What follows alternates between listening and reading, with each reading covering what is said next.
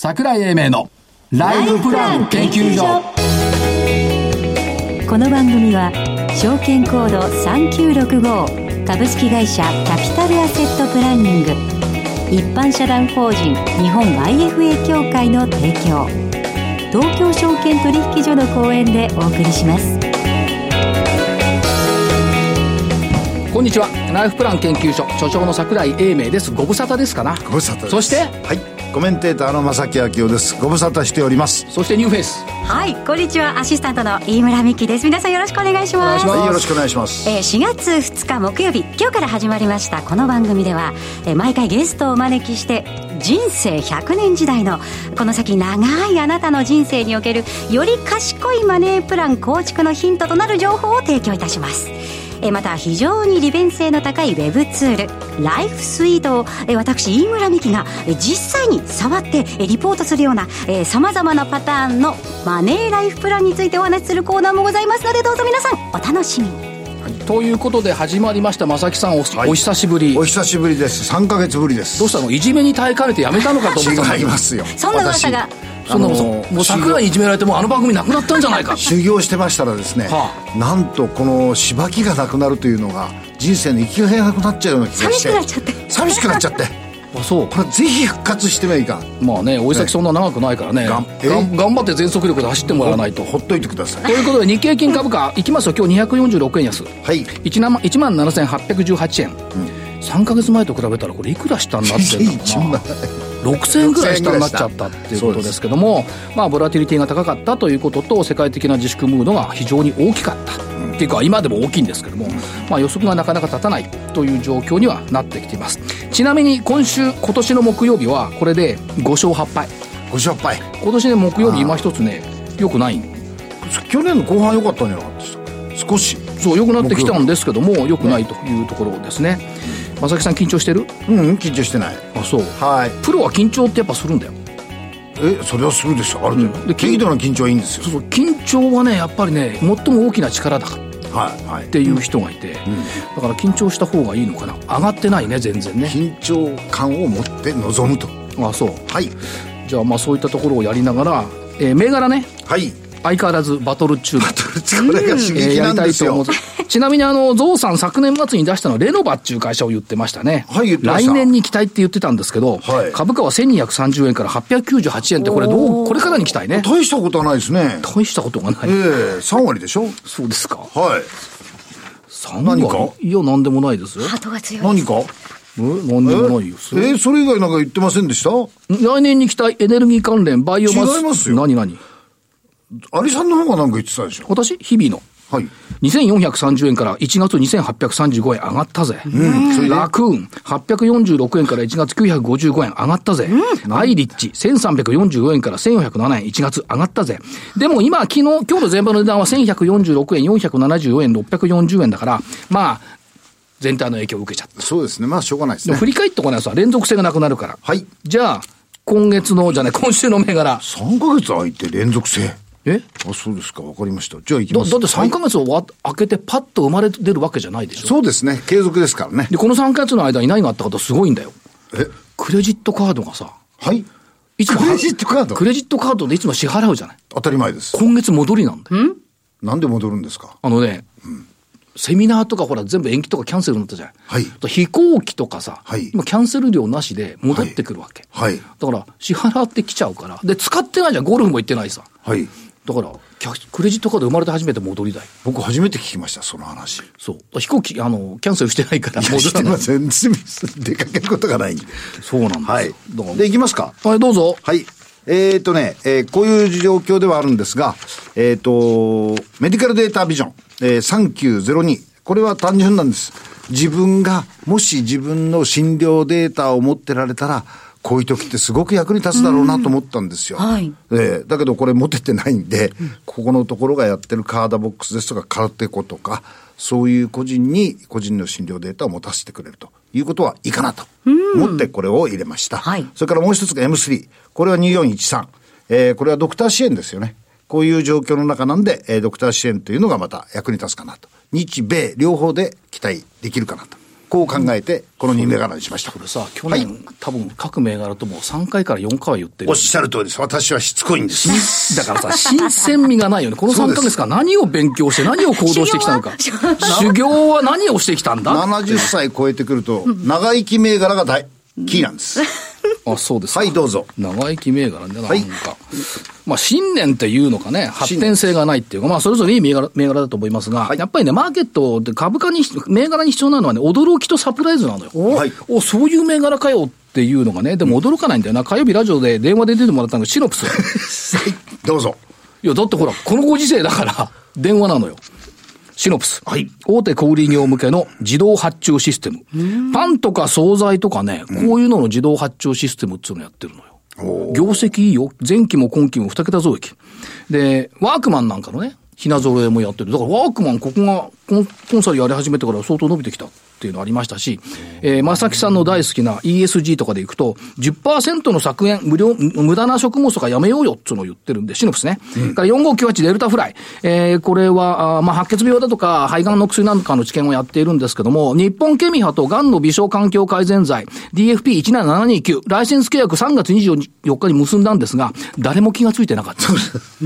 この相場の中で誰も気がついてこれ気がつかれてないんじゃない？っていう感じがします。はいから、えっ、と、テレワークっていうことでいくと、あの、アステリアね、3853。まあ、パッケージソフトメーカーですけども、テレワークをやるには、やっぱ平野さんのところの必要でしょうと思うんで、アステリア以上3つでちょうど時間となりましたんで、この後本日のゲストのご登場です。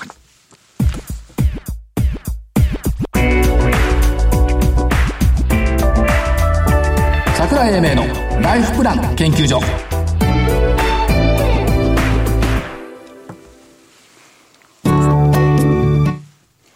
それでは本日のゲストをご紹介しましょう。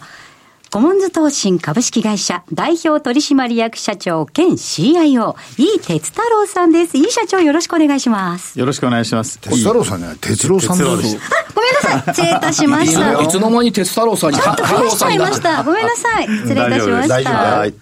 どうお過ごしでしたか、この数ヶ月？もう大変でしたね。大変でしたよ、本当大に。変でした、もう、え本当にマーケット動きますから、はいまあ我々投資信託ですので、はいまあお客様に相場見てくださいってことじゃなくて、ええまあ我々が代わりにマーケットを見て、えー企業の業績をしっかり見て対応するということなので、もう本当に嵐の中、こう、毎日格闘すると、はいまあいう感じでしたね。そうですよね。はいで、まあ、どうなんでしょう。これ未曾有の体験なのか、はいい、つか来た道なのか、これはどうご覧になりますか？いや、これはですね、似て非なる似て非なる。はい。感じがすごくしてますね。ですから、例えばそのリーマンショックですとか、はいいまあ、いろんな大きなショックがあったんですけれども、リーマンショックと、まあ、今回の、まあ、コロナショックでの違いでいきますと、えーリーマンショックは金融システムが、はい。えー効かなくなったと。はいですから、えー経済、体に例えた場合に、心臓がおかしくなっええ。て血液を回さなくなっちゃったと、まあいうことだったわけですけれども、えーそれがあって経済が悪くなりましたので、えーそれ以降ですね、ボルカールール含めて金融機関に何かあっても大丈夫なように資本をしっかり積んどきなさいというようなですね、規制が非常に強くなりましたので、はい。えー今回は、まあ、あの、災害ですとかテロと同じように一時的に急に突発的にこう、まあ、はい。ブラックスワンと言われますが、こう出てきて、で、それが経済には影響が、えーもちろん出てるんですけれども、金融システムにはまだ影響が出てないと。ええ。まあ、いうところは非常に、あの、大きな違いで、はいで、ここが一つの砦になってると。はい。まあ、いうところだと思います。各国ともに、だからその先の世界への備えっていうのは、リーマンショックの教訓もあるんで、その先の世界っていうのは200兆、2兆ドルだとかね、アメリカも。はいまあ日本はしょぼいけど60兆円とか言ってますけども、そういったもののセーフティーネットっていうのは備え始めたっていうのはありますよね。そうですね。だから、先ほどおっしゃったそのリーマンショックだとかのおセーフティーネットの経験則が生きているし、で、明らかになったのは人為的な暴落っていうかね、急落っていうのは救えるなっていうのが分かったわけ。つまりシナリオがあって、こことこうやれば救える。ただ今、まだ渦中にいるから、その、天才っていうかね、ウイルスに対しての備えは経験則がないから、はいね。うん、これを今模索しているっていうところですよね。そうですね。はい。まあ、最終的な解決策はどうしたってあのワクチンができないと治りませんので、はいね。まあ、それまでの期間、まあ、1年なのか、あるいはもう少し短いのか、はい、もう少し長いのか分かりませんけれども、まあ、社会全体がまあ慣れていくと、はい、まあ、いうことになると思いますけれども、マーケットは、えー、まあ半年は先読みをして動いていきますので、はいはい、えー、そういったものが落ち着いてきたということであれば、あのその先のあの、景気の底割れだけしなければ景気の循環ということになりますから、そうですね。循環して戻ってくるところをマーケットは織り込みに行くっていうところがどっかでは出てくるんだろうと思います。で、珍しくネガなことを言いますけども、はい、どう考えてもですよ、ホテルはガラガラよ。そうですね。地下鉄銀座線はスカスカよ。座れちゃう。レストランは休業よ。はい。だからまあ、製造業もね、中国始めてまだ元に戻ってないから、そういった意味では、これは景気は悪くなるよねっていうのが私でも感じる。はい。このポジの私でも感じる。はい。だけど、起こっていることは、さっき言ったその先の世界っていう意味では、まあ、医療のことは分かりません。はい、分かりませんけども、どう考えても、家で仕事をするテレワーク、はい、あるいは家で勉強する、なんつうの、パソコン学習、ネット学習、これはスピード感を持って進んでいるなというイメージがあるんですけど、いかがでしょう？か。そうですね。あの例えばリーマンショックがありました、はい、それから東日本大震災がありました、まあ、非常に国難って言われるようなことがまああったわけですけれども、ちょうど例えばアメリカでいきますと、リーマンショックの年、それから翌年にですね、はい、えー、エアビーとか、ウーバーとかっていう会社が起業されましたし、えー、やはり東日本大震災、そのリーマンショック直後からですね、日本の企業でいきますと、えー、ラクスルとか、はい、メルカリとかですね、あるいはウームとかパークシャーとかですね、はい、えー、こういった企業がやっぱり創業されて、新しいイノベーションをこう起こしてきているというところがありますので、えー、今回のやっぱりコロナで、やっぱりいろんな意味で世界的に価値観が大きくあの、アフターコロナは変わってると思いますので、はい、新しいタイプのイノベーションを起こそうというような形で、うん、えー、オンライン教育ですとか、オンライン診療、それから、えー、働き方もものすごく変わっていきますし、えー、もう一つ面白いのが、あの、公衆衛生の意識が非常にやっぱり高まってまして、はい、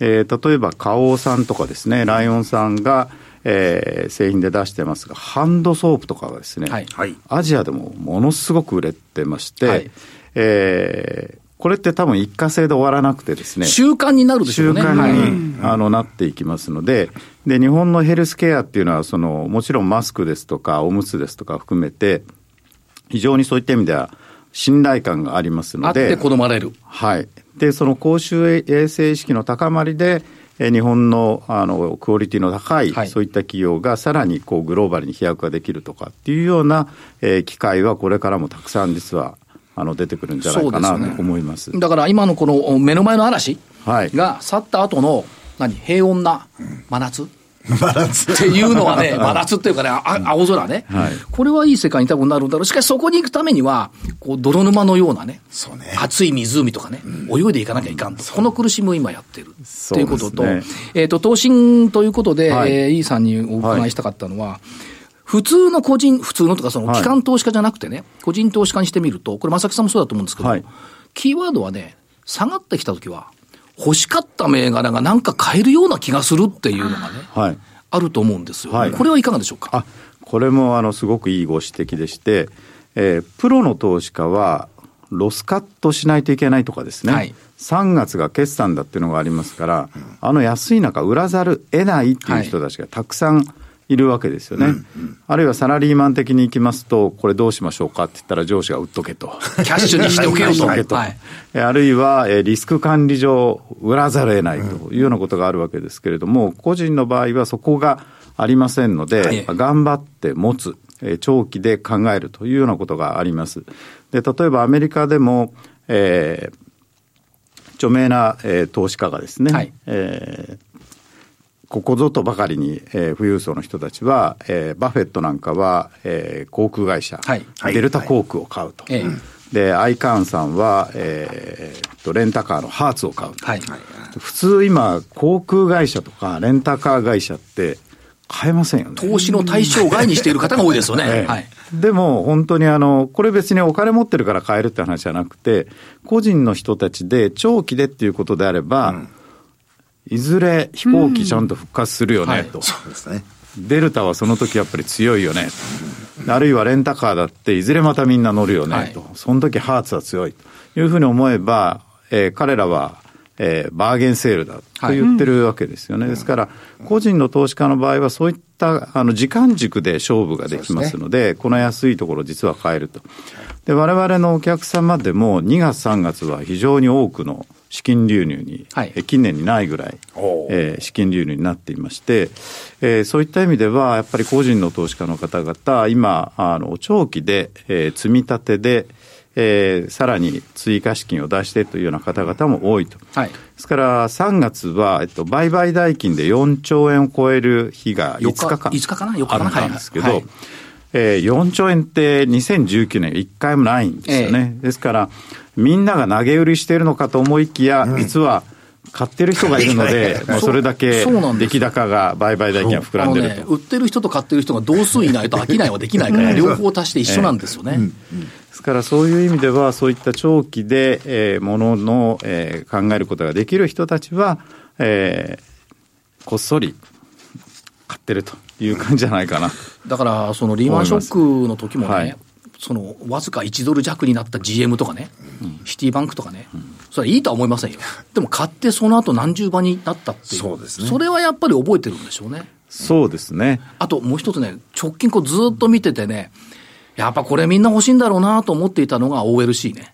ああ、言ってだって遊園地開いてないですよ。ディズニーランドまだ開園、まだ先よ。だのに、下がんないんだわ。まあ一旦あの、何、1万2000割れて、割れたとこあったのかな、1万2000台まで入りました。下がんないやっぱ欲しい銘柄って、業績じゃなくて優待とかね、そういうものが欲しかったのを買えるようになってくるっていうのは、やっぱ出てきたなという感じはしますよね。間違いなくあれ、個人投資家の方々でしょうね。そう、機関投資家は優待なんかない方がいいですもんね。これ、真逆だから。個人の方が買ってると思いますね。優待なんかつけるぐらいなら配当してくれっていうのが、普通はね、機関投資家さん。でも優待、しかも3月でしょ？そうです。ということがありますけど、正木さんはどうだったんですか、この3か月間。いや、3ヶ月間、あの、こっちなんですけど、まあ、今回、リーマンショック、あ、リーマンショック以上のものがあるかなと。今ですね、この2ヶ月ぐらい、あの、マトリックスつけてるんです。いろんなの。はいうん。で、今、どのくらい、どういうものをキャッチアップしたときに、相場を見通すのはなかなか難しいんで、ええ相場に効くっていう反対側のスタンスを取ってます。はい。あと、どうでしょう、その、投資信託業界ということでいくと、まあ、小文字投資なんでいいんですけども、パフォーマンスっていうのはやっぱこう下がってくると、よくはないですよね。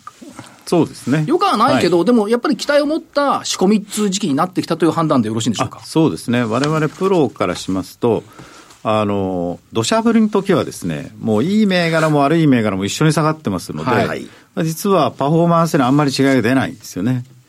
で、ところが次の新しい展開で戻ってった時に、はい。ちゃんとその、えー新しいステージを予想してってまあ考えてですね、あるいは今安いからすごくいい銘柄を買ってるというような形で、中身をちゃんとしとかないと、次の戻りの時に全然こうパフォーマンスが出ないということなので、我々のようなアクティブファンドの場合は、あの、まあ、同じように、えーある程度は下がってるんですけれども、はい。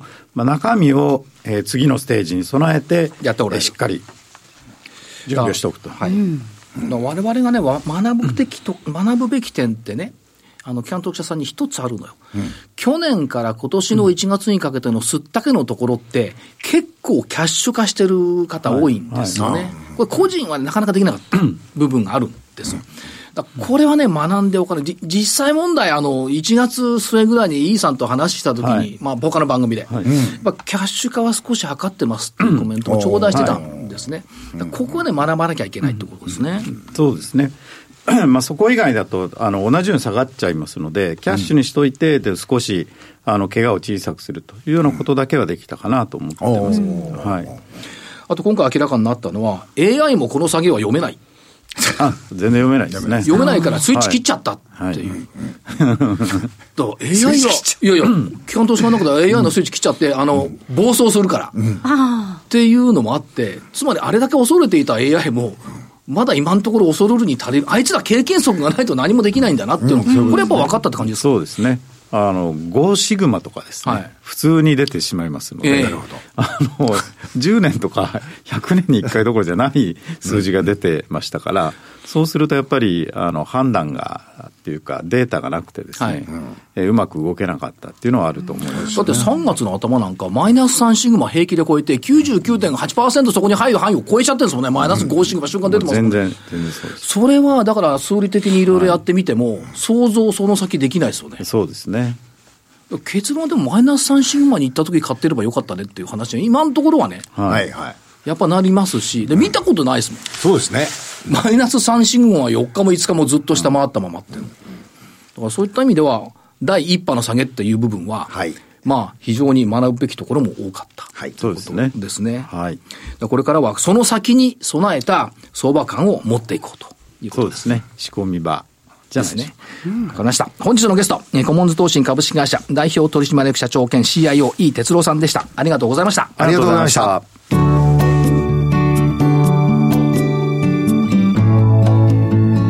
今週のライフスイート。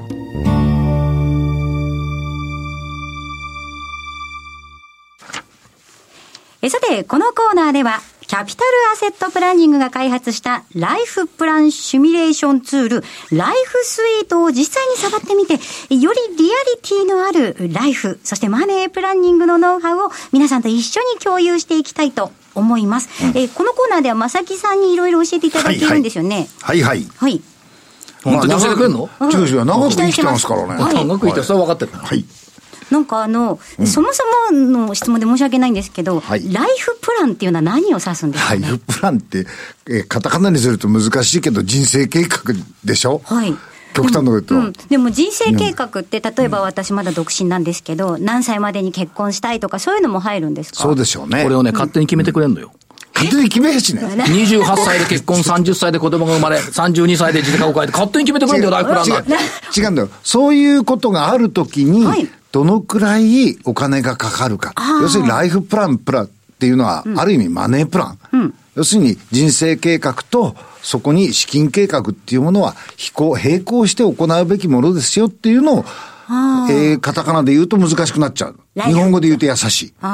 ね。準備しておきましょうよっていう指標みたいな感じなんですか？そうですね。ですから、あの、今家計簿つけてます？家計簿はギリギリ最近あの、スマホで最近、あの、つけられるじゃないですか。なので、あの、全部支払いとかクレジットにして、で、そのクレジットカード全部紐付けて、ようやく自分がいかに浪費癖があるのかっていうのを確認したところです。ここ大事なところです。家計簿つけてるさ、はいあの、お祝いでさ、はい戻りになるかもしれない、クレジット。さっきの話。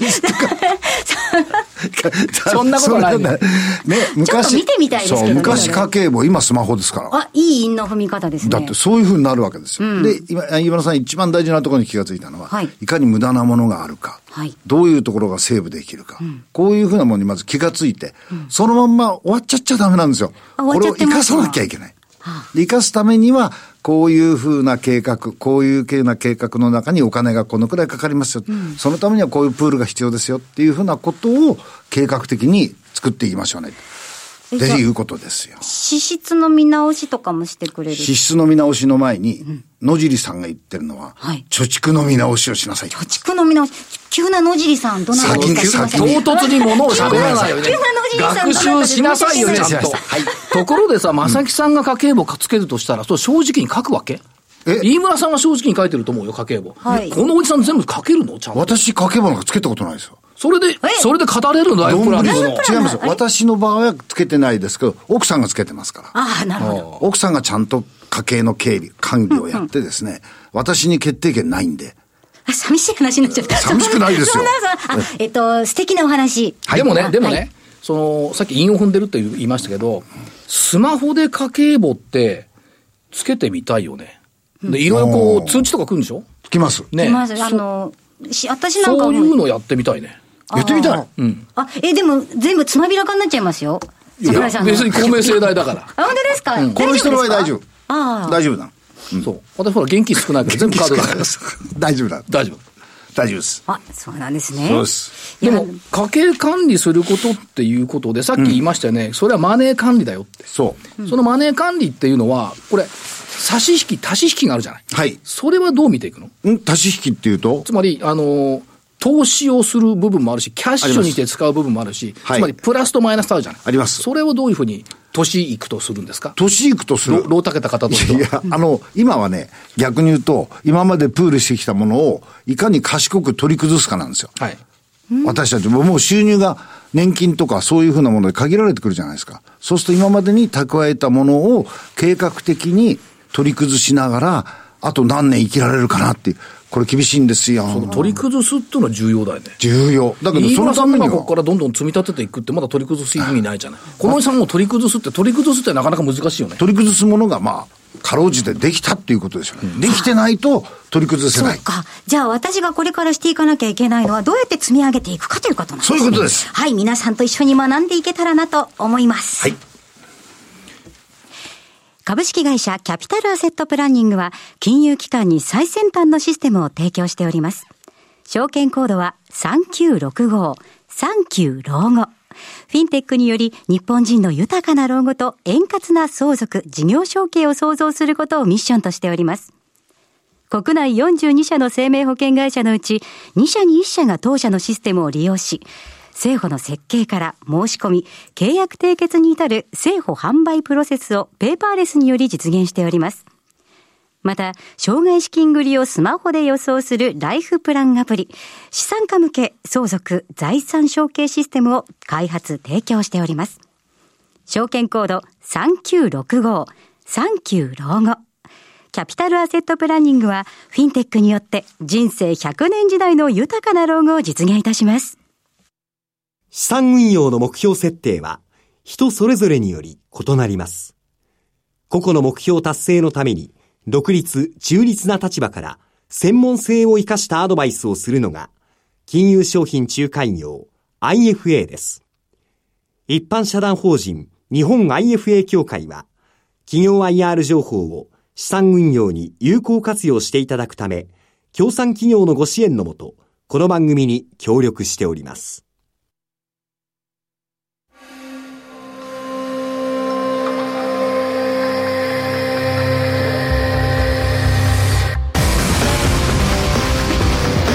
桜英明のライフプラン研究所。この番組は、証券コード3965株式会社キャピタルアセットプランニング一般社団法人日本 IFA 協会の提供東京証券取引所の講演でお送りしました。なお、この番組は投資その他の行動を勧誘するものではありません。投資にかかる最終決定はご自身の判断で行っていただきますようお願いいたします。さて、番組もそろそろお別れのお時間となりました。これさ、今の声とさ、はい。さっきの声とさ、おな 同じ人が喋ってんだよ。いや、まあ本当ですか？そんね。な違いますかね？おお送りしましたっていう声と、はいおお別れの時間になりました同じ声なんだよ。すごい。この聞き比べすごいよ。すごい。はいはいで、正木さん何？えさっき唐突に出てきた野次さん、みんな知ってると思うけど、気になりました。えっ、と、野地さんが今度新しい本を出されまして、老後の資産形成を絶対始めると思える本というのを出されまして、ちょっとあの、おこういう時間になるときにお読みになられたらいかがかなというふうに思います。それでちょっと事前にお勉強させていただいて、はいこの後、あの、皆さん、リスナーの皆さんとも一緒に学んでいきたいなと。もう一回、もう一回本の名前言って。はい、えー、老後の資産形成を絶対始めると思える本。はい。覚えました。えっ、と、桜井英明のライフプラン研究所。本日はこの辺りで失礼します。お相手は、あ所長の桜井英明、そして、日本 IFA 協会の正木明夫。そして今日初回。アシスタントの飯村美希でした。それでは、来週のこの時間まで、ごきげんよう。